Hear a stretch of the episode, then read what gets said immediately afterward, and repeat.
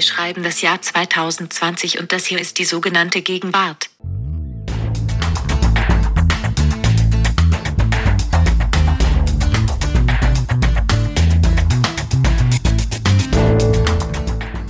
Ja, und in der sogenannten Gegenwart darf auch ich Sie nun begrüßen, liebe Hörerinnen und Hörer. Mein Name ist Nina Power, ich bin Redakteurin im Feuilleton der Zeit. Und ich bin Ijoma Mangold und zusammen mit unserem Kollegen Lars Weißbrot blicken wir in wechselnden Zusammensetzungen, aber auf jeden Fall immer mit unserer reizenden Sprachassistentin Siri, die Sie eben schon gehört haben, alle zwei Wochen hier im Podcast auf das, was die Gegenwart so anstellt. Ja, wir werden im Turnus in Zweierpärchen das tun, was wir auch so gerne in der Zeitung bei uns im Feuilleton machen, nämlich uns über Phänomene, Debatten, Kulturprodukte, Sprache und sonstige Beobachtungen unterhalten, die unser Jetzt ausmachen. Also die ganz populären, aber auch die abwegigen, wenn man so möchte, auch komplett vernördeten Themen. Heute sind Ijoma und ich dran und wir wollen über ein sehr, sehr präsentes, überaus erfolgreiches und gleichzeitig aber, wie ich finde, medial noch sehr merkwürdig unterrepräsentiertes Phänomen unserer Zeit sprechen. Ijoma, erzähl doch mal, worüber unterhalten wir uns jetzt? Wir wollen über Kochshows sprechen. Es hat sie immer schon gegeben, seit Alfred Biolek, als er da mit gewisser, wir erinnern uns, hochgezogenen Augenbrauen und Weinglas in der Hand in dampfende Töpfe schaute. Zitat, hm, aber heute sind Kochserien nicht nur, aber vor allem auf Netflix das, was man in unserer Gegenwart einen Megatrend nennt. Sagen wir so, wenn Sie beim Zuhören Appetit bekommen, ist das nicht schlimm, aber vor allem wollen wir das Phänomen soziologisch begreifen. Genau, und bevor wir das gleich tun, also uns in dieses wirklich schier endlose Universum der neuen Kochshows begeben und uns allen Einzelheiten widmen, etwa der Frage, welches Gericht sich hinter der französischen Drei-Sterne-Koch-Innovation der Rosenstrauß verbirgt, warum wir uns als Zuschauer immer so wahnsinnig beruhigen, sobald wir dabei zusehen dürfen, wie Hände in Großaufnahme tief den Teig kneten und was das alles vielleicht mit unseren eigenen Großmüttern zu tun hat, wollen wir, Ijoma und ich, wie immer zu Beginn der Sendung ein kleines Spiel zum Aufwärmen machen, unseren Gegenwartscheck. Vielleicht erklärst du nochmal, Ijoma, ganz kurz, was das ist. Simpel ausgedrückt, es gibt ja immer Phänomene, die man zum ersten Mal sieht, Phrasen, die man zum ersten Mal hört aber plötzlich so hat man das Gefühl, machen das alle, sagen das alle. Dann meint man, den echt letzten heißen Scheiß der Gegenwart am Wickel zu haben. Aber vielleicht ist man nur ein Spätzünder? Wenn man seinen Freunden oder Kollegen davon erzählt, kann es einem passieren, dass sie antworten, du lebst ja hinterm Mond, das ist doch voll 2018. Also, im Gegenwartscheck führt jeder drei Phänomene an, die er für extrem zeitgemäß hält und der andere darf dann richten, urteilen darüber, ob sie wirklich edgy sind oder nicht, ob sie wirklich unsere Gegenwart markieren oder nicht. Ja, genau. Also manchmal weiß man ja noch Jahre später, ach ja, damals, als alle irgendwie plötzlich anfingen, leider geil zu sagen oder als alle plötzlich mit diesen merkwürdig horizontalen, vor dem Mund gekippten Handys herumliefen und da reingesprochen haben, Sprachnachrichten. Also solche Dinge checken wir jetzt gegenseitig ähm, gegeneinander ab und äh, ich würde sagen, damit können wir auch gleich loslegen. Ähm, wer fängt denn an? Du fängst an, Ioma. Hi Siri, ich bin Ioma. Das klingt ja gut. Ja, ich fange gerne an. Nina, ist aber auch interessant bei solchen Phänomenen, fällt mir jetzt nur ein, dass äh, in das äh, Handy so seitlich da reinsprechen, das ist dann, also das hat sich epidemisch verbreitet und ist aber auch genauso schnell, so scheint mir, wieder von der Bildfläche verschwunden. Ich habe seit mindestens einem Jahr das nicht mehr gesehen. Na, ich mache das ständig. Also die wohnen nicht in warum derselben Warum eigentlich? Erklär mir mal ganz schnell, warum. Hat es einen praktischen Vorteil oder nee, nur, weil es cool aussieht? Ja, aber wie sprichst du denn Sprachnachrichten rein, wenn du, also machst du das überhaupt? Weil sonst musst du ja reinsprechen, als wenn du telefonierst und dann irgendwie ist der Winkel zum Mikro nicht mehr so gut. Also, Ach, darum geht's, um den Einfallwinkel. Ja, ich glaube schon. Ja, vielleicht habe ich es auch einfach nur nachgemacht. Ich weiß es nicht. Aber jetzt rück Na, mal ich habe mir die Kopfhörer auf und spreche dann da ah, in dieses verste Mikro Ah, rein. verstehe. Ja, ja. Hm. Okay, Nina, mein, mein, mein äh, im Gegenwartscheck, mein erster Begriff lautet Low-Hanging Fruits. Also früher war das so in Diskussionen, wenn man irgendein Argument anführte, dann sagten die anderen Leute, das ist, was weiß ich, zynisch und menschenverachtend oder du Depp oder sonst was. Und heute sagen sie immer, äh, das, das Argument ist aber low-hanging fruit. Und dann fühlt man sich ähm, so total unterkomplex, so als hätte man den Deppenausgang gewählt. Hab ich tatsächlich noch gar nicht gehört, weil das bei uns in unseren Feuilleton-Sitzungen, glaube ich, glaube, du musst das mal, musst das mal ein bisschen auspacken. Aber die Metapher leuchtet mir sehr ein und äh, ist natürlich äh, schon ziemlich fies. Ich meine, das, die nächste Stufe wäre dann so Fallobst, oder? Also, ja, so genau. vergammeltes also ich Fallobst. würde schon sagen, es ist ein, ein Facebook-Phänomen. Ah, ja. Also in so Threads, wo man diskutiert und dann denkt man so, wow, jetzt komme ich echt mit einem super Argument und dann heißt es low-hanging fruits. Okay, ähm, dann ähm, werfe ich dir jetzt mal was entgegen. Ich habe keinen Begriff, sondern ähm, tatsächlich so etwas wie äh, Soziologie des Mülls. Ja? Da kann man ja auch Ja. die Gegenwart gut ablesen. Und zwar benutzte, weggeworfene Einwegmasken am Straßenrand oder im Gebüsch. Ha! Ist geil, was man so alles beobachten kann. Das ist mir noch nicht aufgefallen, aber es ist ja eigentlich zwingend, wenn man sich allein mal anschaut, an wie vielen Stellen überall Masken verkauft werden. Die müssen ja auch am Ende wieder irgendwo landen. Also ich sehe sie überall im Gebüsch, am, am Straßenrand und es ist tatsächlich erst seit ein paar Wochen so und ich schätze, also es ist einfach absolute Gegenwart. Es wird noch bleiben und es ist ja so wie Taschentücher, so wie irgendwie Kaugummi. Es ist jetzt dazugekommen. Es ist jetzt einfach total gegenwärtig normal. Aber ist das nicht ein Drama? Wir dachten doch alle, dass wir durch Corona jetzt so viel nachhaltiger werden und nicht mehr so viel reisen und nicht mehr so viel Auto fahren, nicht mehr so viel, ähm, wie nennt man das, Schmutz in die Luft pusten. Wegwerfen, und jetzt ja. überall Wegwerfmasken.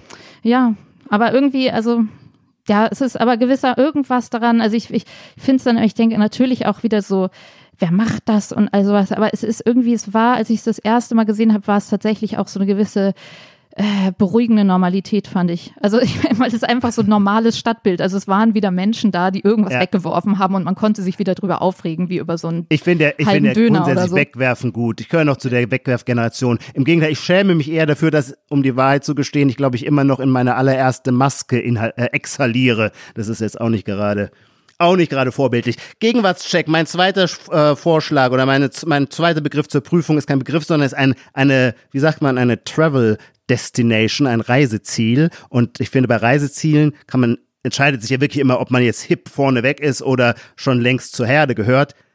Thessaloniki. Mm, naja, ich meine, im Moment wollen wir das Spiel mal aufbrechen und ich sage mein zweites dagegen. ja, ja, ähm, Urlaub in Deutschland. Ja, das Also- stimmt, allerdings. also- mein Begriff stammt noch aus dem letzten Herbst, würde ich sagen. Aber das ist ja, bei Reisedestinationen ist das ja auch noch Gegenwart. Und ich würde, habe sogar eine kleine Theorie dafür. Also in, bis, keine Ahnung, vor fünf Jahren oder sechs Jahren war Istanbul ähm, total hip. Quasi auch fast so für uns Berliner so ein zweites Berlin, weil es auch so viele Leute gab, die lebensgeschichtlich quasi ein Bein äh, in der Türkei und eins in Berlin hatten. Und dann gab es plötzlich so eine urbane, mondäne Stadt wie Istanbul. Und das ist natürlich ähm, durch den Diktator ähm, zu einem Ende gekommen. Und äh, im, Rahmen dieser Frontbegradigung äh, kehrt man so ein bisschen mehr zurück, äh, ein bisschen einen Schritt zurück nach Westen und landet dann in einer bis dahin irgendwie immer übersehenen Stadt Thessaloniki. Und alle sagen jetzt so, boah, total geile Köche, da kannst du Naturweine trinken und so weiter. Und es wirkt, äh, Thessaloniki klingt schon als Name so, ey, das klingt irgendwie selber schon wie ein Geheimtipp. Ja, es klingt schon sehr schön. Was ich dann natürlich, wo ich natürlich jetzt auf jeden Fall sage, das ist total die Gegenwart, weil dann kann ich wiederum sagen, ich war sowas von vor der Welle, weil ich glaube ich mit 27, ich war an meinem Geburtstag da, ich glaube an meinem 27. und das ist zehn Jahre her und insofern war ich wirklich vor der Welle ähm, und ich kann jedem empfehlen, dahin Kannst zu du es empfehlen? Äh, ja, ich fand es schön. Es war halt so ein bisschen ähm, griechische Großstadt, ne? Viel, viel, viel so äh, Verkehr, aber es gibt ja diesen wahnsinnig guten Kaffee, diesen Frappé. Den sollte man auf jeden Ah, Fall ja. trinken. Aber wir sind ja jetzt keine Reisesendung hier. Mein Urlaub in Deutschland, ja, kannst du ja, ist vielleicht evident die Gegenwart, oder? Das war jetzt mein Absolut nächster kann ich nicht widersprechen. Kann ich nicht Genau, und dann hast widersprechen, du ja. jetzt noch einen zum Hab ich noch einen? Genau. okay, durch Corona setzt sich das asiatische Ritual durch, sich zu verbeugen. Mhm, das stimmt. Also die Hände vor der Brust zu falten und sich dem Gegenüber leicht zu verbeugen. Das, ich glaube, das war auch vorher schon auf dem weltweiten Du- Durchmarsch, also im sehr aber eher zum Bedanken, ne? Vorher war es zum Bedanken. Ja, richtig, zum Bedanken. Ach, stimmt. Wie das äh, genau. Bedanken. auch, ne? Diese zwei, zwei Ja, Hände zusammen. genau. Ja, das stimmt. Ja, das stimmt. Das Stimmt, ist eine, ja. Auch das Emotikon ist voll auf dem Vormarsch. Ja, stimmt, das das, ist eine stimmt. Parallelbewegung. das ist eine gute, gute Beobachtung. Tatsächlich habe ich gestern auch ähm, eine Freundin getroffen, bei der ich, der ich fast um den Hals gefallen wäre. Und dann habe ich mich tatsächlich auch so verbeugt, wie du gerade gesagt hast, und nicht diesen Corona-Check gemacht mit Ellenbogen und Füßen.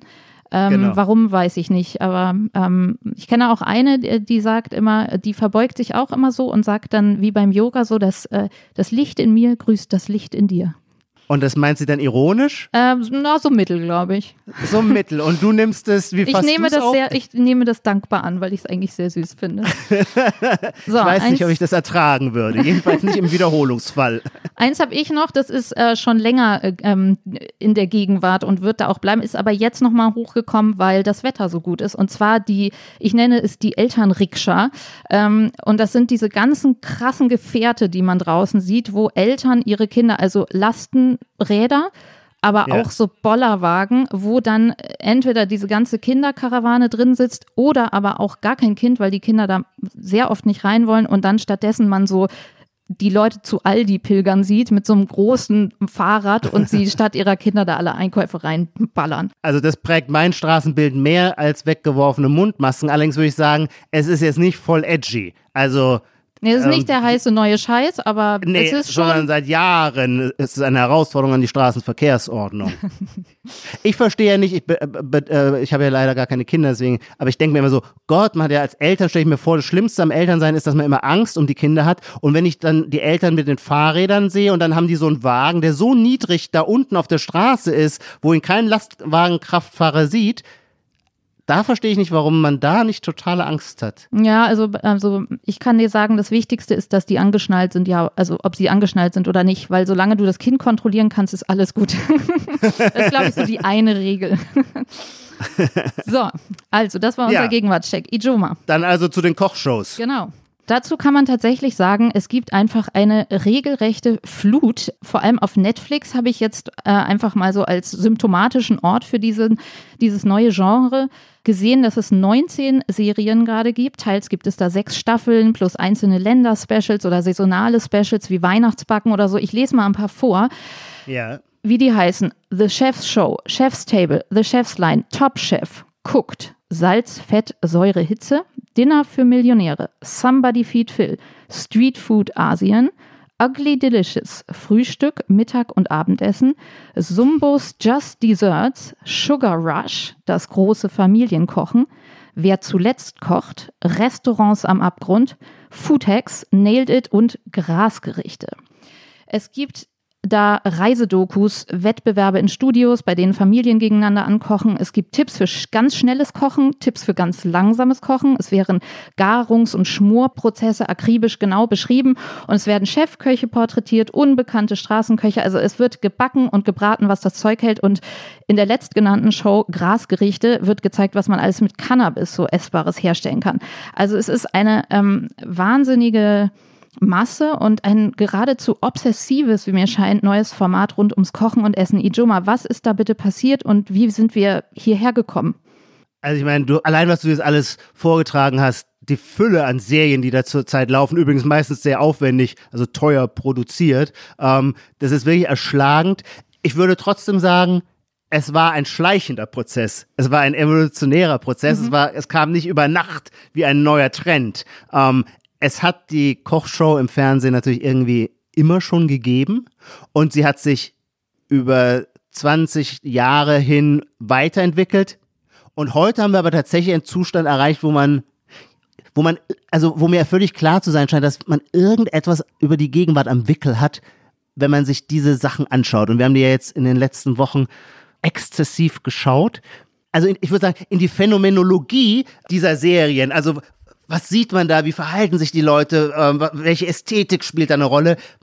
Lass uns das noch einen Moment zurückstellen und so ein bisschen noch einmal einen Schritt zurückgehen in der, in der Geschichte, damit wir wissen, wo wir herkommen. Hm, Finde ich gut. Du hast mir einen Link zugeschickt, der mir totalen Spaß gemacht hat. Ich weiß gar nicht, als diese Sendung aufgezeichnet wurde, ob du da schon auf der Welt Da war warst. ich genau jedenfalls. drei Jahre alt. Ach ja. Ich kann ja Ähm, immer sagen, Tommys Kochshow 1985. Man kann nur Ja. jedem empfehlen. Wir wollen ja auch Empfehlungen geben. Wann war es? 1985? 85. Ähm, Ja. Für jeden eine Empfehlung. Tommys Kochshow einfach mal bei YouTube eingeben. Ähm, da sieht man Es eben. ist krass. Das- es ist ja, wirklich erzähl mal was. krass. Vor allem 1985 war ich 14 Jahre alt. Das heißt, das, was da vorgeführt wird als gewissermaßen Ernährungsstandard, darin muss ich gelebt haben, auch wenn man sich das heute kaum vorstellen kann. Thomas Gottschalk lädt allen Ernstes Alfred Biolek ein, weil er selber Gottschalk nichts vom Kochen verstehe. Biolek hingegen schon, solle er äh, dem äh, Fernsehzuschauer ein tolles Rezept mitbringen. Und was bringt er ihm mit?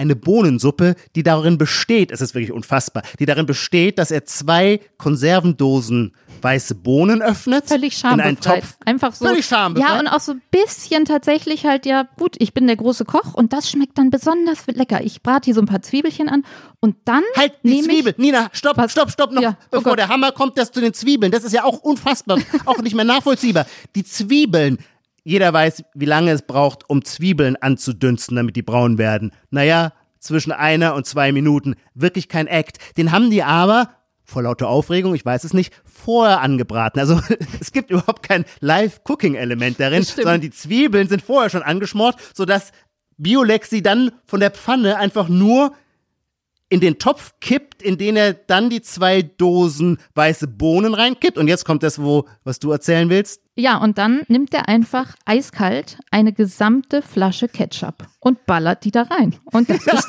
und fertig. Und es ist total Und- lecker und wird Und gefeiert. Gottschalk sagt noch so, genau, Gottschalk sagt noch so, wie? Jetzt kommt da Ketchup rein? Und er, ja, ja, das gibt der Sache so eine besondere Note, sagt er. Ähm, und dann wird eine, wie heißt diese Hartwurst? Debrenitzer? Eine Ja, Debrenitzer stimmt. Das habe ich schon reingeschnitten. verdrängt, ja, das habe ich schon verdrängt. Und dann sagt der Biolek, dann ist das alles in einem Topf. Ähm, und dann sagt er, das ist, das ist mein Lieblingssache, das muss man jetzt eigentlich gar nicht mehr kochen, weil das ist ja schon alles gekocht. Das heißt, dieses Rezept, das dem deutschen Publikum äh, von, quasi von einem Fernsehkoch am Vola Lettre äh, vorgestellt wird, besteht darin, Konserveninhalte und den Inhalt einer Ketchupflasche in einen Topf zu kippen und dann zu sagen, eigentlich ist es schon gekocht. Währenddessen hat Thomas Gottschalk eine Ananas aufgesäbelt und von der Schale befreit und das Rezept auch hat, das hat er auch vom Biolek bekommen, das er ausführen soll, lautet Sahne drauf. schlagen. und das war die Kochshow. Ja. So, da kommen wir her, das ist 1985. Übrigens, was ich noch sagen muss, als du eben Biolek gesagt hast, habe ich gar nicht an ihn gedacht, sondern weil dieses Wort Bio so omnipräsent ist einfach seit Jahren, habe ich bei Bio einfach an Bio gedacht und bi dachte, Biolek ist ja jetzt noch irgendwie so eine vegane, welche vegane Marke war das jetzt eigentlich nochmal? Aber ich habe mich an ihn erinnert. Er ist in diesem Video übrigens noch sehr dünn, muss man sagen. Sehr elegant. Ich habe seine Krawatte sehr gemocht. Würdest du sagen, Alfred Biolek war auch Bio? Äh, naja, also wenn man jetzt dieses Video sieht, ähm, Nein. mal so gar nicht. War ja Mal so so anti, nicht, mal genau. so anti-Bio. Ja. Also wenn man das sich anguckt, merkt man echt so, okay, die Bundesrepublik ist vorbei. Also diese erste Absolut. Zeit ähm, und ich bin ja auch noch, also ich war zwar drei, aber natürlich äh, ähm, so dieses, dieses, dass man aus zum Beispiel, ich erinnere mich an so eine, an so eine Creme, so eine Sahnecreme, dass man, oder so Puddings, ja, dass man die aus Pulver Creme machen kann. Das war ja, Ja. nicht, das wäre ja heute so, oh Gott, E-Stoffe und äh, alles Ja. furchtbar. Und die, und die E-Stoffe waren ja gerade die Magic, das war ja gerade sozusagen, die Chemie war ja das Tolle und Maggi und all der, all der Kram. ja, das ne? war also, technologischer Fortschritt. Ja, genau. genau. Mhm. Also all das, was wir heute als irgendwie so Fast Food unterirdisch betrachten, das, das war irgendwie damals die Spitze des Fortschritts. Wobei ich mich schon auch erinnere, also ich glaube, das Essen ist tatsächlich, oder die Ernährungsgewohnheiten sind wirklich mit die präziseste Soziologie, die man haben kann. Ich erinnere mich sehr, wie meine Mutter immer über ähm, die Hühnersuppe meiner Oma sagte, die sei, das sei etwas sehr Besonderes, die sei von Grund auf gemacht. Und als Kind war mir das Und immer total. Nee, von o Oma hat es tatsächlich von Grund auf Ah, gemacht. alles sozusagen, ja. Ja, alles. Aber ich fand es als Kind total abschreckend. Ich dachte immer Mhm. so, ja, ja, da beweist sich wieder die vollständige Rückschrittlichkeit von Mama, dass man da irgendwie was von Grund auf macht. Mhm. Im Rückblick, wir sind ja hier beim, bei der Zeit, eine Geschichte, die ich immer sehr mag. Wolfram Siebeck, der ja überhaupt für die Sozialisierung, die kulinarische Sozialisierung und Prägung der Bundesrepublik dessen Verdienste man da nicht hoch genug anrechnen kann. Ähm, der hatte ein denkwürdiges Erlebnis, leider, ich habe es jetzt nicht nochmal nachrecherchiert, ich weiß nicht wann, ich nehme an in den 70er Jahren, hat er in seiner Kolumne erklärt, wenn man mit Hühnerbrühe arbeitet, dürfe man keinen Brühwürfel verwenden, sondern müsse die Hühnerbrühe eben von Grund auf zubereiten mit einem Suppenhuhn. Und am Ende der Anleitung, wie man das macht, landete bei Siebeck das Suppenhuhn im Müll. Und da muss es Berge empörter Leserbriefe gegeben Weil haben. er irgendwas ähm, weggeschmissen hat. weil er irgendwas weggeschmissen hat. Das galt dann wirklich, das galt als die totale Dekadenz. Die Frage Brühwürfel oder nicht war völlig nachrangig, sondern wie kann man das Suppenhuhn wegwerfen? Übrigens, ich würde es auch nicht wegwerfen, denn ich finde, es schmeckt ganz gut. Selbst nach einer Stunde ausgekocht. Ijoma, Wir haben was vergessen. Wir haben beim Biolek-Rezept den Brühwürfel vergessen. Er hat ja auch noch einen Brühwürfel reingebröselt. Das darf nicht wahr sein. Stimmt, ich erinnere. Das sah ja widerlich aus. So, ach, so wirklich, einmal so der zerbröselt mit seinen Händen. So, naja, gut, also. Und da hat er aber immerhin gesagt, hoffentlich sieht das witzig man nicht. Ja, genau. Wo sind wir denn jetzt, Ichoma? So. Was, jetzt haben wir ja was ganz anderes. Also, was ist das für eine Ästhetik? Es gibt ja, ja. in dieser Masse von diesen Sendungen, ja, ja. Diese Studio-Dinger, die klammern wir jetzt mal aus. Die gab es, die habe ich tatsächlich auch, ich glaube, in den 90ern mal geguckt. Das gab es ja, ja. auch in Deutschland. Also dieses, wie hieß das, äh, Kochduell, glaube ich. Johannes wo so Leute, B. Kerner. Ja, und wo so Leute ganz schnell, also die Phase, ich nenne mal grob die Phase, wo in den Schälchen schon die vorgeschnippelten Sachen drin standen. So und gut ausgeleuchtet. Richtig. So. Diese, ja. darüber sprechen wir nicht. Wir wollen ja über das neue Genre reden. Und äh, auch als, äh, äh, als Entlastung für die Hörer, wir wollen jetzt nicht nochmal feststellen, irgendwie Essen ist die neue Religion oder sowas. Also wir wollen uns. Jetzt echt diesem Genre widmen und was dahinter steckt. Vielleicht, ähm, wir haben ja so ein, zwei Sendungen, die besonders herausstechen, stechen, woran man viel ablesen kann. Das eine ist Chef's Table und äh, da haben wir tatsächlich auch eine Folge, die wir besprechen ja. wollen. Erzähl mal, da geht es um Frankreich. Genau, der Obertitel heißt einfach Chef's Table und da werden Spitzenköche äh, äh, aus der ganzen Welt porträtiert, weil das so ein sagenhafter Erfolg war. Gibt es dann eine Staffel, ähm, die sich die nach dem gleichen Prinzip, mit der gleichen Ästhetik, der gleichen Filmmusik, wenn man so möchte, nur Frankreich widmet. Ich würde sagen, das ist die Inszenierung von sowohl Handwerklichkeit, von Elementarität der Zutaten, von totaler ästhetischer Inszenierung und von der Vorstellung, dass man, naja, dass man über den Geschmack zu irgendetwas vorstößt, was einen mit dem Leben verbindet. Mhm, mh. Ich kann ja mal beschreiben für die, die es noch nicht gesehen haben. Ja, du hast schon gesagt, es ist sehr aufwendig äh, produziert, es steckt bestimmt viel Geld und viel ja, Inszenierung auch dahinter, aber es wirkt auch äh, zugleich sehr einfach, weil es sich den einfachen Dingen, also dem Garten und dem, diesen Handbewegungen beim Kochen ähm, total hin, also widmet. Ähm, am Anfang, und es ist natürlich auch eine Biografie. Also der, der Chef, ja. also der eine Koch, wird sozusagen als absoluter Held der Geschichte ähm, ja. inszeniert. Am Anfang sieht man ihm so äh, irgendwo in Frankreich äh, am Feuer stehen in so einem Landhaus und er spricht von seiner Großmutter und dem Garten und es gibt immer so klassische Musik. Da sind ich wir finde, jetzt bei genau, wir sind bei einem älteren, extrem gut aussehenden, extrem französisch aussehenden Koch, äh, ja. Alain Passard, äh, der dessen Restaurant drei Sterne besitzt ähm, und der steht eben in diesem Landhaus und äh, es gibt immer diese klassische Musik im Hintergrund, also die meistens sich mhm. bevor ein Gericht, also während ein Gericht äh, dargestellt wird, sozusagen äh, einen, den Zuschauer in Wallung versetzt. Es ist tatsächlich so ein eigenes Genre Filmmusik auch. Einmal gibt es zum Beispiel die Moldau von Smetana erklingt, die ja sozusagen dieses ganz klein anfängt mit so einem Bächlein und dann so mhm. irgendwann so losdonnert und dann ist das Gericht in Großaufnahme zu sehen. Also es hat sowas von sehr hoher Kunst. Dieser Alain Passard äh, spricht darüber, wie er mit 14 sich schon entschieden hat, Koch zu werden und sich nie umentschieden hat. Also diese Entschlossenheit und dieses wirklich, mhm. er hat ähm, seinen Sinn im Leben letztendlich in dieser einen Arbeit gefunden. Und ja, er sagt auch so schön, eigentlich arrogante Sätze, aber die, die so seine Kunst Eigentlich? Zeigen. Naja, ja, uneigentlich auch, ja. Ähm, wir haben uns auch schon darüber unterhalten, wie er am Ende ähm, immer, na, da kommen wir gleich zu, also er nervt irgendwann auch so ein bisschen in dieser wahnsinnigen Intensität. Also ich finde, das ist sozusagen, es ist so wie so eine.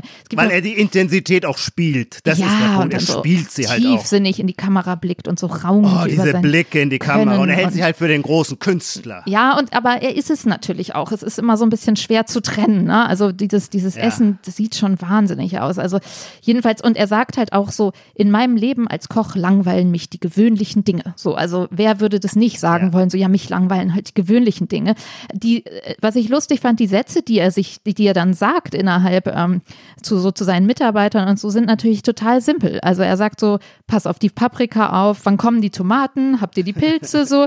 Aber es ist eben genau dieses simple, äh, also er ist im Garten und sagt, dieser Garten gibt ihm alles und das, also sozusagen, es geht ja tatsächlich, das kennen wir ja auch aus eigener Erfahrung, ja, wenn man in Frankreich ist oder in, in der Toskana oder so, wenn man da auf den Markt geht und eine Tomate kauft, dann ist es genau das. Es ist eben einfach nur eine Tomate, aber die Tomate hat alles.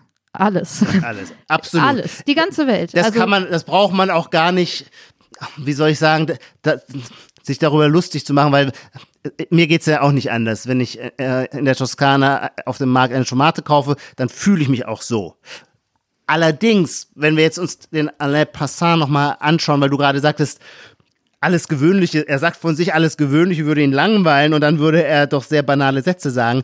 Das würde ich gerne mal kurz festhalten, weil ich glaube, dass das ein Charakteristikum für all diese Kochshows oder Kochserien, über die wir jetzt reden, die zeitgenössischen, das ist für die alle charakteristisch, dass sie alle gewissermaßen eine exzentrische Individualität feiern, aber in Wahrheit sagt dann doch jeder immer nur den gleichen Satz, weil natürlich Sätze über Essen auch irgendwie begrenzt sind. Mhm. Und ähm, da, da finde ich, gibt es insgesamt immer wieder so ein Zusammenfallen von Hochindividualisierung und Redundanz. Mhm. Ich finde auch. Also, Nicht nur bei Alain Passat. Ja, ich meine, vielleicht, ich, ich frage mich gerade, während wir sprechen, ob das nicht auch eine Parallele zur Kunst ist, weil Künstler, wenn Künstler über ihre äh, ja. Also manchmal ist es ja auch Stimmt. nur, ich nehme jetzt rot, ja, oder ja. also das, was bei rauskommt. Kann man ihnen eigentlich auch nicht vorwerfen. Nein, überhaupt nicht. Das, was bei rauskommt, ist dann eben, ich meine, Alain Passat, mich hat das so ein bisschen an Asterix und, und, und Miraculix, also diese Druiden, die dann, äh, er sagt so, ja. ich habe noch nie ein Rezept aufgeschrieben, also von wegen, das habe ich nicht nötig. Es ist, ähm, er lernt von einem anderen Koch und die, die jungen Köche lernen von ihm, also dieser Geniekult ist schon, ist schon der Hammer. Und natürlich und das Mysterium. Es lebt alles in der Präsenz und das ist, würde man auch sagen, ein wichtiger Punkt dieser ganzen Thematik, die Feier der Präsenz und die verstärkt alle dadurch, indem er nichts schriftlich fixiert. Also man kann äh, das, sein, sein, das wahre Kocherlebnis von ihm nur kriegen, indem man an dem jeweiligen Abend bei ihm sitzt. Man kann kein Kochbuch kaufen und so weiter. Genau, und man kann es nicht nachmachen.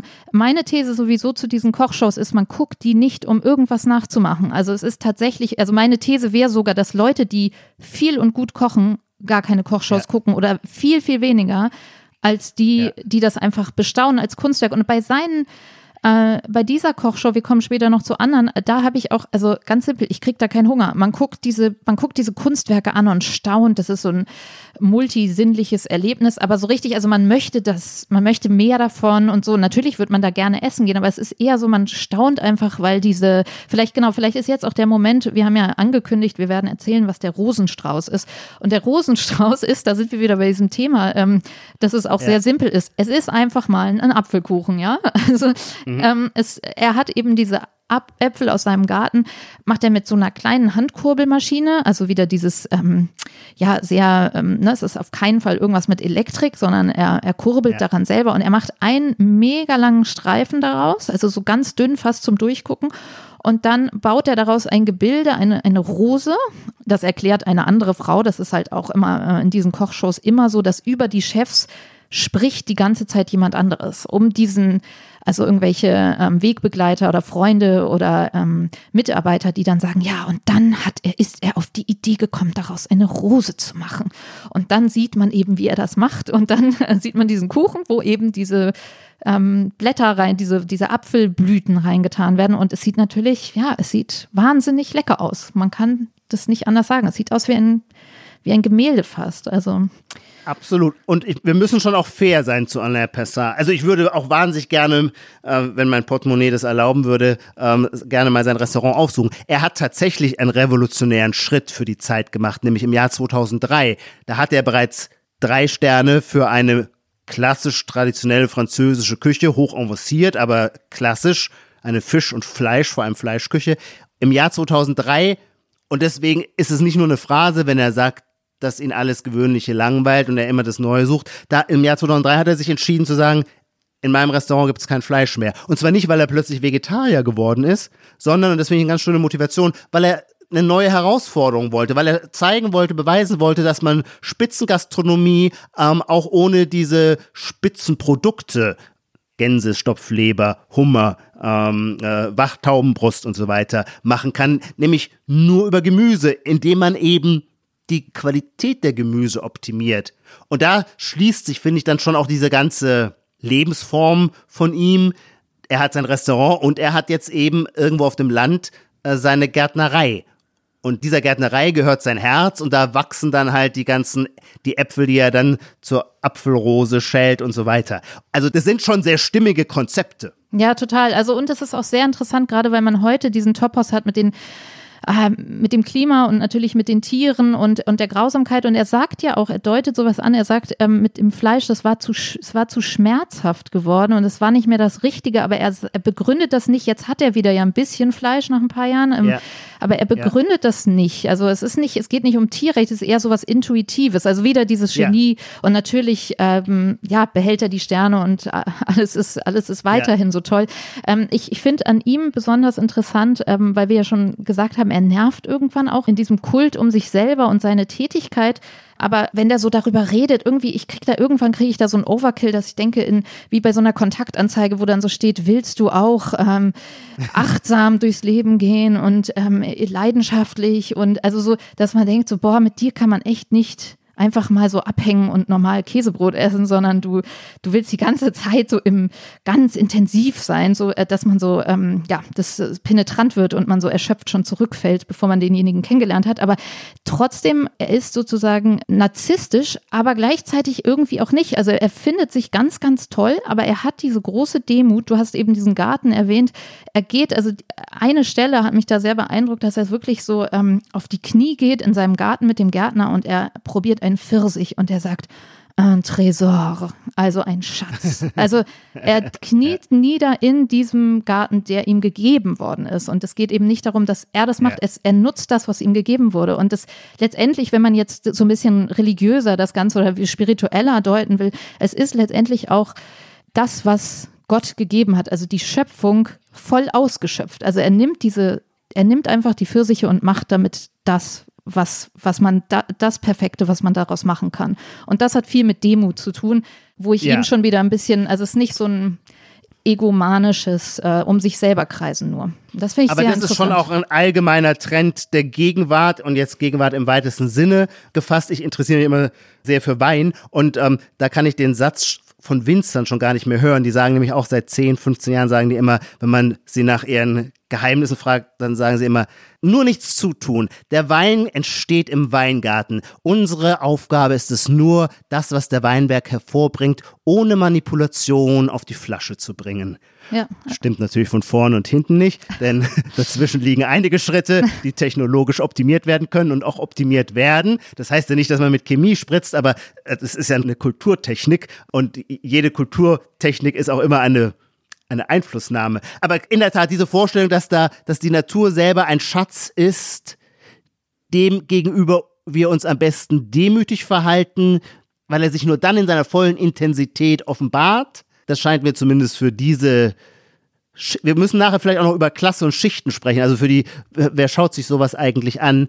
Was sind das ökohedonistische Bildungsbürger. Also für diese Schicht scheint diese scheint dieses Programm, dieser ja. ähm, diese Programmatik wie geschaffen zu Wobei sein. Wobei ich genau, ich finde an dieser Stelle den Punkt interessant, dass ähm, dass man, es hat ja sowas Entspannendes, sich das anzugucken. Also man beruhigt sich und es gibt so eine gleichzeitig, ja, es gibt schon diese Intensität, aber ähm, alles ist ja darauf gepolt. Er sagt, es ist schon alles da in diesem Garten und ich will nur diese eine Sache machen. Und das ist sozusagen, also jetzt, das ist so natürlich soziologisch hier, wir sind alle überfordert mit den Multi-Options-Gesellschaftsherausforderungen. und das ist natürlich was wahnsinnig schön, also das äh, triggert bei uns natürlich die Sehnsucht, dass man mhm. wirklich eine Tätigkeit mit dieser einen Tomate nur macht und so. Ja. Ähm, aber es hat mir auch, weil du ja auch gerade diese Schichten und es gibt ja auch Neurosen gesamtgesellschaftlich, aber die sich auch in besonderen Milieus besonders ausgeprägt haben. Und mir scheinen diese Kochshows tatsächlich eine Entlastung für all diejenigen zu bieten, die sich so ein bisschen in letzter Zeit verhakt haben in diesem ähm, doch letztendlich ein bisschen lustfeindlichen, also ich will nicht ähm, sagen vegan, vegetarisch, darum geht's nicht, sondern in mhm. diesem mhm. Ähm, Bio als Gesundheitsterror äh, gegen sich selber so ein bisschen auch. Also dass man, dass man sozusagen giftig, also dass man Lebensmittel auch als extrem giftig empfindet oder so einen Reinheitswahn entwickelt oder äh, sich noch die fünfte Studie darüber durchliest, äh, was man essen muss, damit man länger lebt und so. Das gibt ja. es in diesem Universum nicht. Es gibt Stimmt. kein Zählen Stimmt. und Rechnen und ja. so, sondern also sag mal so. Es geht so, nicht um Lebensverlängerung, sondern um Lebenssteigerung. Genau, um Genuss, um einfach Genuss. Also man sagt ja auch nicht umsonst Foodporn und ähm, das, ja. das ist wirklich, ja, in, in diesem Moment will man die Fülle dieses Lebens und dieses Gartens und dieses Schmeckens alles äh, rauskitzeln. Und da gibt es, also ja. erzähl mal einem, und das finde ich echt in allen, wir kommen ja jetzt zu, vielleicht nochmal zu einer Sendung, ähm, äh, das ist nirgendwo, also man, man merkt so, man kannte die dann gar nicht mit ähm, konfrontieren, dass man sagt, ja, aber ist das Ding gesund oder so? Also, ja. Ist keine Frage. Vor, bevor wir weitergehen, wir müssen in der Tat nochmal, wir haben so ein breites Panorama an äh, geilen Sachen, die wir da geschaut haben. Aber ich möchte auch noch eine soziologische These anführen. Was du gesagt hast, Nina, leuchtet mir sehr ein. Du hast den Entlastungseffekt hervorgehoben, gewissermaßen vom vegan-ökologischen Gesundheitsterror, um es zuzuspitzen.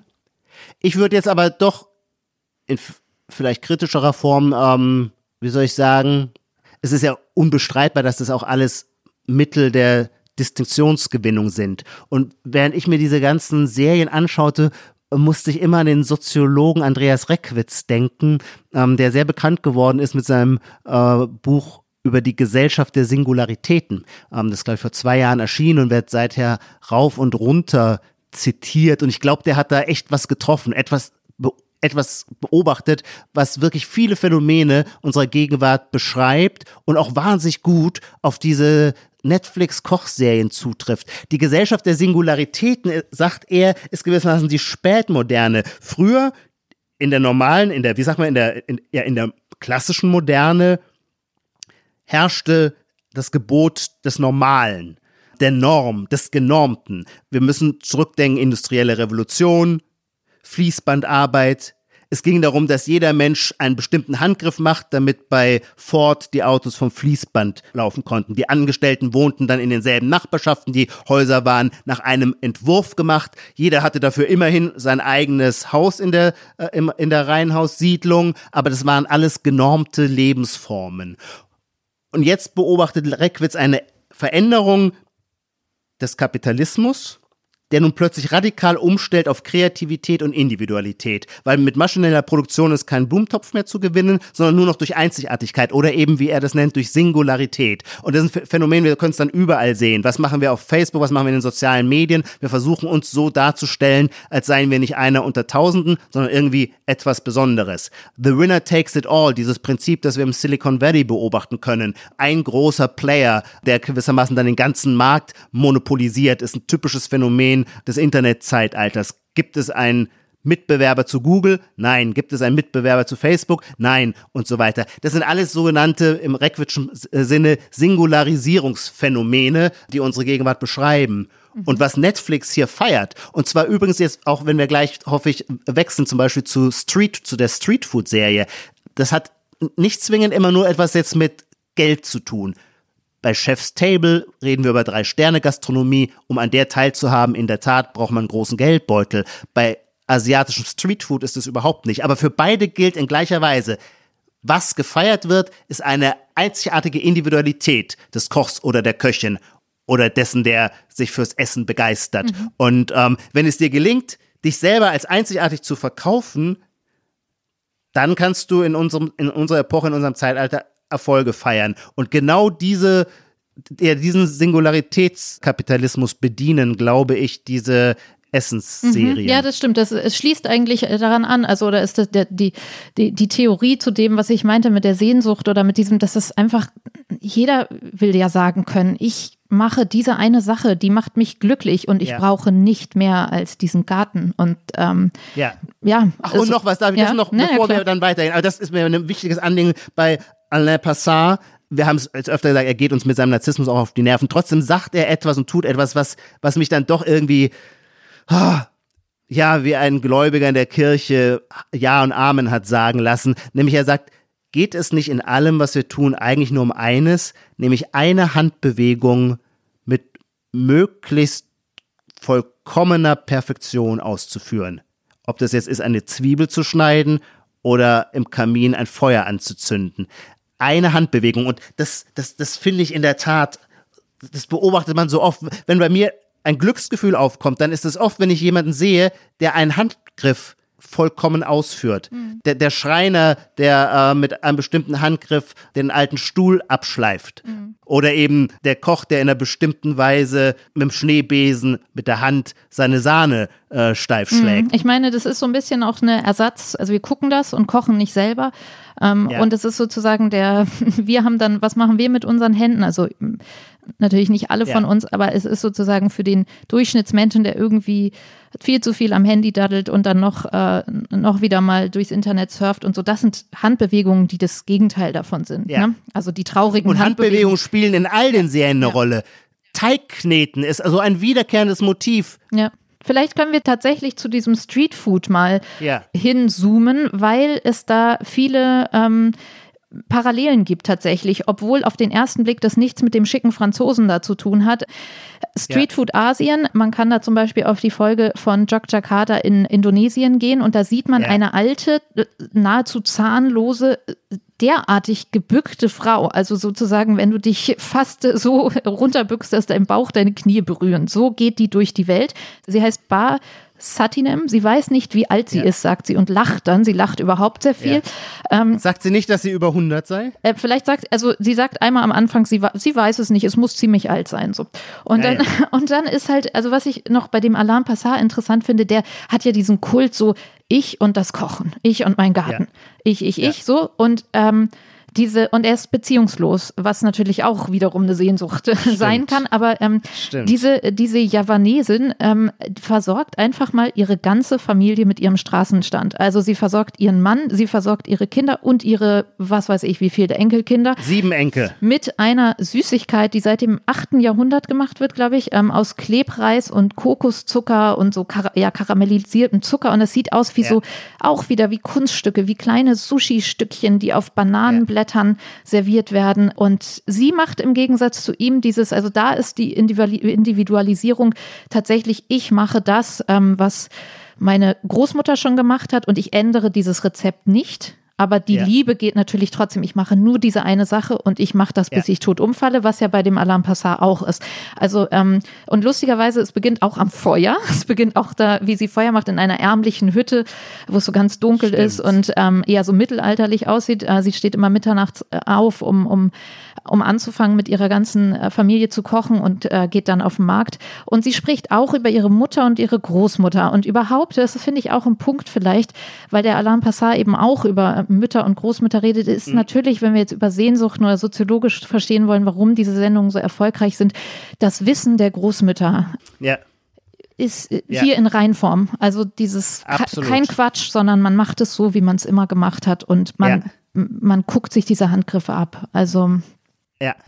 Und das Feuer, das muss ich nochmal aufgreifen, das bringt uns noch zu einer anderen Serie, die wir en passant hier einfließen lassen sollen, die ich auch, die ich auch empfehlen kann, nämlich Cooked, auch bei Netflix, mhm. Cooked, nach einem Buch von Michael Pollan, einem ganz originellen Journalisten, der immer verschiedene Themen aufgreift, aber in, in dem fragt er, was eigentlich die Bedeutung des Kochens ist oder warum die so elementar ist, warum das bei uns so etwas berührt, wenn wir ein Entrecote auf einem Grill liegen sehen und äh, unter der äh, heißen Glut tropft das Fett, verwandeln sich die Proteine, die Chemie, die Chemie tatsächlich. Die Chemie, ne? die, Chemie, die, die Wandlung, Prozess, den, die Wandlung der Materie. Ja. E-, eher wie in der katholischen Kirche. Ähm, Stimmt, die ja. Wandlung, genau, die Wandlung. Vielleicht ein bisschen Glöckchen offensichtlicher. Und dann kommt ne? die Wandlung. Ja, vielleicht ein bisschen sichtbarer. Und er hat eine hochinteressante Erklärung dafür. Er sagt, das hängt mit dem Feuer zusammen, weil das Feuer, mit dem Feuer wird der Mensch zum Mensch. Alle an, der Mensch ist das einzige Lebewesen, das seine Nahrung gekocht zu sich nimmt. Das heißt, in dem Moment, wo einer der Primaten unserer Vorgänger das Feuer gebändigt hat und damit die Nahrung zubereitet hat, ist gewissermaßen die Anthropogenese, die Menschwerdung ins Laufen geraten weil, und das ist jetzt ganz banal, äh, anthropologisch-biologische Erklärung, wenn du ungekochtes Rohes isst, musst du unendlich viel kauen. Stundenlang. Affen verbringen die Hälfte ihrer Zeit damit, ihre Nahrung zu kauen. Affen haben deswegen auch und alle anderen Tiere unglaublich starke Kiefer, Muskeln an den Kiefern. Diese Muskeln an den Kiefern nehmen Raum im Schädel weg, den der Mensch nicht mehr braucht, weil er gekochtes ist. Das heißt, es wird Raum frei. In diesen Raum kann dann das Gehirn expandieren. Das Gehirn wird größer. Das Gehirn braucht auch sehr viel Energie. Diese erhöht, diesen erhöhten Energiebedarf des Gehirns können wir nur bedienen, weil wir jetzt gekochtes essen, das wir schneller verdauen können, dessen Energietransfer schneller funktioniert. So, an diesem Punkt höre ich aus. Ich glaube, was ich sagen will, ist allen klar. Das heißt, Feuer und Nahrungszubereitung über dem Feuer, da sind wir gewissermaßen im ersten Kapitel der Geschichte der Menschheit. Mhm davon gibt. Ich glaube, dieses, äh, jetzt kriege ich den Titel nicht mehr zusammen, süß, sauer, salzig, verwechsel immer, was da als erstes Stimmt. kommt, ist ja auch so ein ja. bisschen angelegt auf diese ja. ganzen, oder auch die, was du eben gesagt hast, in der Serie heißen ja auch die Episoden, heißen Erde, Feuer, Wasser, also dieses Feuer, ganz basale. Wasser. Ja. Und also in all dieser Masse, wir könnten jetzt ewig weiterreden, wenn wir uns, wir haben auch schon ein paar Tipps natürlich gesagt, aber jenseits ähm, von Thomas Gottschalk und diesen zwei Sendungen, wenn wir uns auf einen Tipp einigen müssten für die Zuhörerinnen und Zuhörer, da landen wir ja lustigerweise ähm, nicht bei Netflix, sondern bei YouTube und wir landen lustigerweise ja. beide beim selben und das ist der Food Ranger. Möchtest du zu dem mal was sagen, Ijoma? Ja, also den empfehlen wir aber aus, äh, nicht aus intellektuellen Gründen, sondern aus Sympathiegründen. Also ich zumindest, weil ich den einfach so sau sympathisch finde. Und ähm, ich kann es erklären in Absetzung zu einer anderen Netflix-Serie, die heißt Somebody Feed Phil.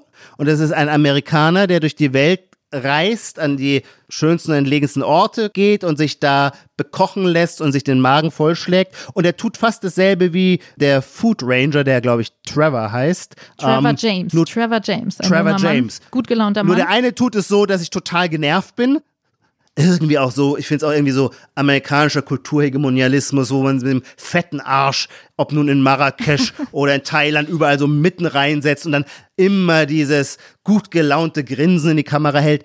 Der Food Ranger, Trevor, ist auch immer zu gut gelaunt, aber der ist es auf so eine authentische, uninszenierte, einfach von der Leidenschaft für die Sache getriebene Art, dass ich den sofort ins Herz geschlossen habe. Und ehrlich gesagt nicht nur ihn, sondern ich weiß gar nicht, seit wann es es gibt. Ich nehme an, seit sechs, sieben Jahren. Irgendwann hat er in China sich verliebt und ist jetzt mit einer Chinesin, die heißt Ting Ting, verlobt, so heißt es, kann man auf Wikipedia nachlesen. Und die tritt in manchen der Blogs mit ihm auf. Seither, er spricht seither auch ziemlich gutes Chinesisch. Ich kann das nicht beurteilen, aber es klingt immer so flüssig. Ähm, und ähm, den zuzuschauen, wie sie irrsinnige Mengen von Seafood verspeisen. Und Nudeln, ähm, Nudeln, die ganze Zeit Nudeln. Sie gehen Nudeln, auf eine World Noodle Tour und zeigen so auf der Weltkarte, wo sie überall hinfliegen werden, auf der Suche nach einfach Nudeln. Und ähm, sie sind echt so ein Traumkappel, muss man sagen. Und der Typ ist einfach, er ist so, kindlich, finde ich. Er ist kindlich, das er stimmt. kindlich on fire. Er hat, und es ist so ja. süß, also was natürlich eine Sache des Schnitts ist, aber er rennt praktisch durch diese Straßen in jeder Stadt der Welt und immer auf der Suche und er hat natürlich null Berührungsängste und er inszeniert das auch nicht so von wegen, oh, jetzt gibt's hier Eingeweide oder sowas, sondern der sagt dann einfach einmal mit extra Eingeweiden bitte und ähm, feiert es dann einfach und ähm, feiert den Geschmack und so und spricht halt, schäkert so ein bisschen. Also was man gar nicht hat, ist diesen Kult der Köche da, sondern man trifft die Köche und schäkert mit denen ja. so ein bisschen an der Straße rum. Also man hat weder den ja. Kult von ihm, von Somebody Feed Phil sozusagen, dem, ja. der in unserer Namen da durchgeht und sich durchfuttert und auch nicht den Kult der Köche, aber irgendwie ist es wirklich, äh, ist ein bisschen abgelutscht das zu sagen, aber es ist wirklich authentischer und weniger inszeniert. Und es, es gibt getrieben von einer Systematik, das muss das ist mir schon wichtig zu sagen, von einer systematischen Leidenschaft. Also die Art, wie der sich durch ganze Landstriche und deren Speisepläne durchfrisst, ja. ist von konsequenter Systematik. Genau, das wollte ich eben sagen. Er frisst sich so, er futtert sich so durch, weil das sozusagen so geschnitten ist, dass er immer wieder Neuhunger hat. Und tatsächlich ja. ist es aber auch so, egal aber wann ich glaube, er kann echt, obwohl er schlank ist, ich glaube, er kann wirklich riesige Mengen ja, verdrücken. Und aber man hat, also das ist auch im Gegensatz zu Netflix, man hat so einen Hunger dabei, weil man einfach diese sämigen, äh, scharfen Nudeln da aus, ähm, ich glaube, zwar in China irgendwo, man will die einfach auch haben. Also ich glaube, wenn man sich das anguckt, dann ähm, supportet man seinen Local Asien Phantasiamann um die Ecke, Ja. weil man dann, man, man, man macht das aus und denkt so, ja, was soll ich denn jetzt essen? Ich kann das ja jetzt, ich kann dem, kann das nicht essen und ich kann das schon mal gar nicht nachkochen und dann muss man irgendwie losziehen und versuchen auch Nudeln zu kriegen. Also er ist echt sehr, sehr süß und, und die Ting auch und es lebt einfach von diesem, ja, sich da so äh, durchschlendern und weiter essen. Es gibt keine klassische Musik und keine, ja, keine, keine Bühne so richtig, sondern auch eine Handkamera einfach, ne? Also, Ja, ja, totale Wackelkamera. Also das, äh, Und etwas, was ich an ihm auch mag, also wenn er zusammen mit Ting Ting auftritt, das, die sind echt ein sweetes Couple.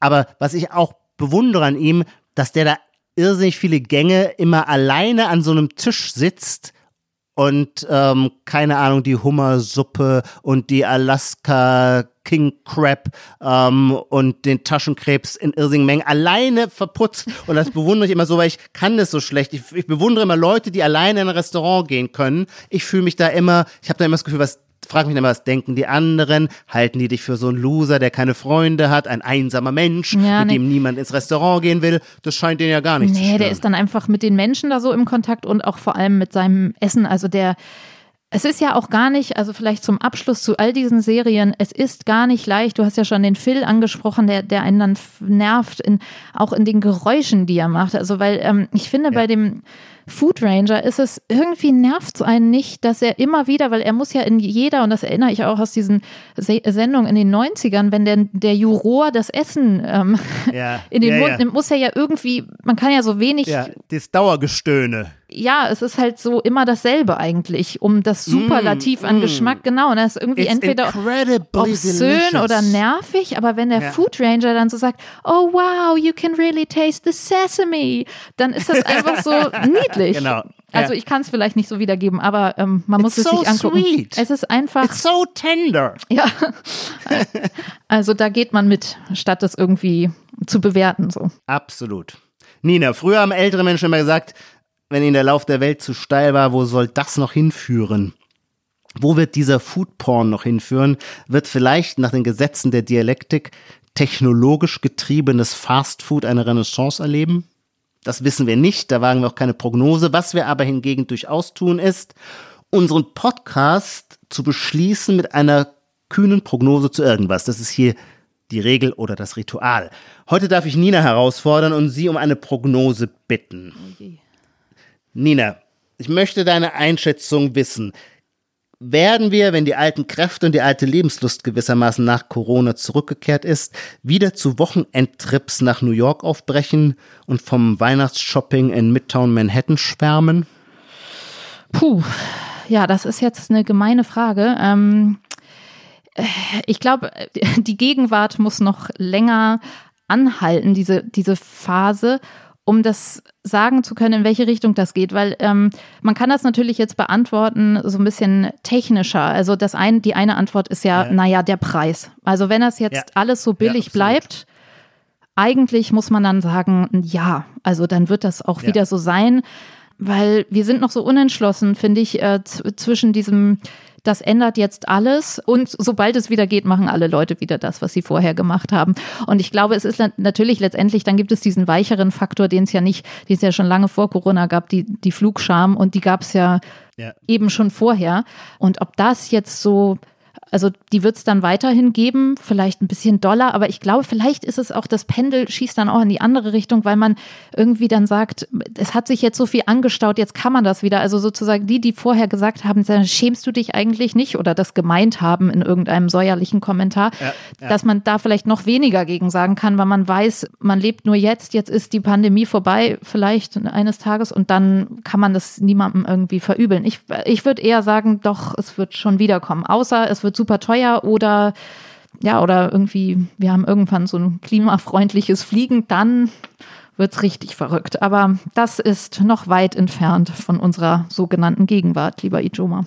Unsere sogenannte Gegenwart ist hiermit, liebe Nina, an ihr vorläufiges Ende gekommen. Zu den eisernen Regeln unseres Podcasts gehört es, dass wir nicht sagen wollen, auch wenn es uns auf der Zunge liegt, dass es uns total Spaß gemacht hat.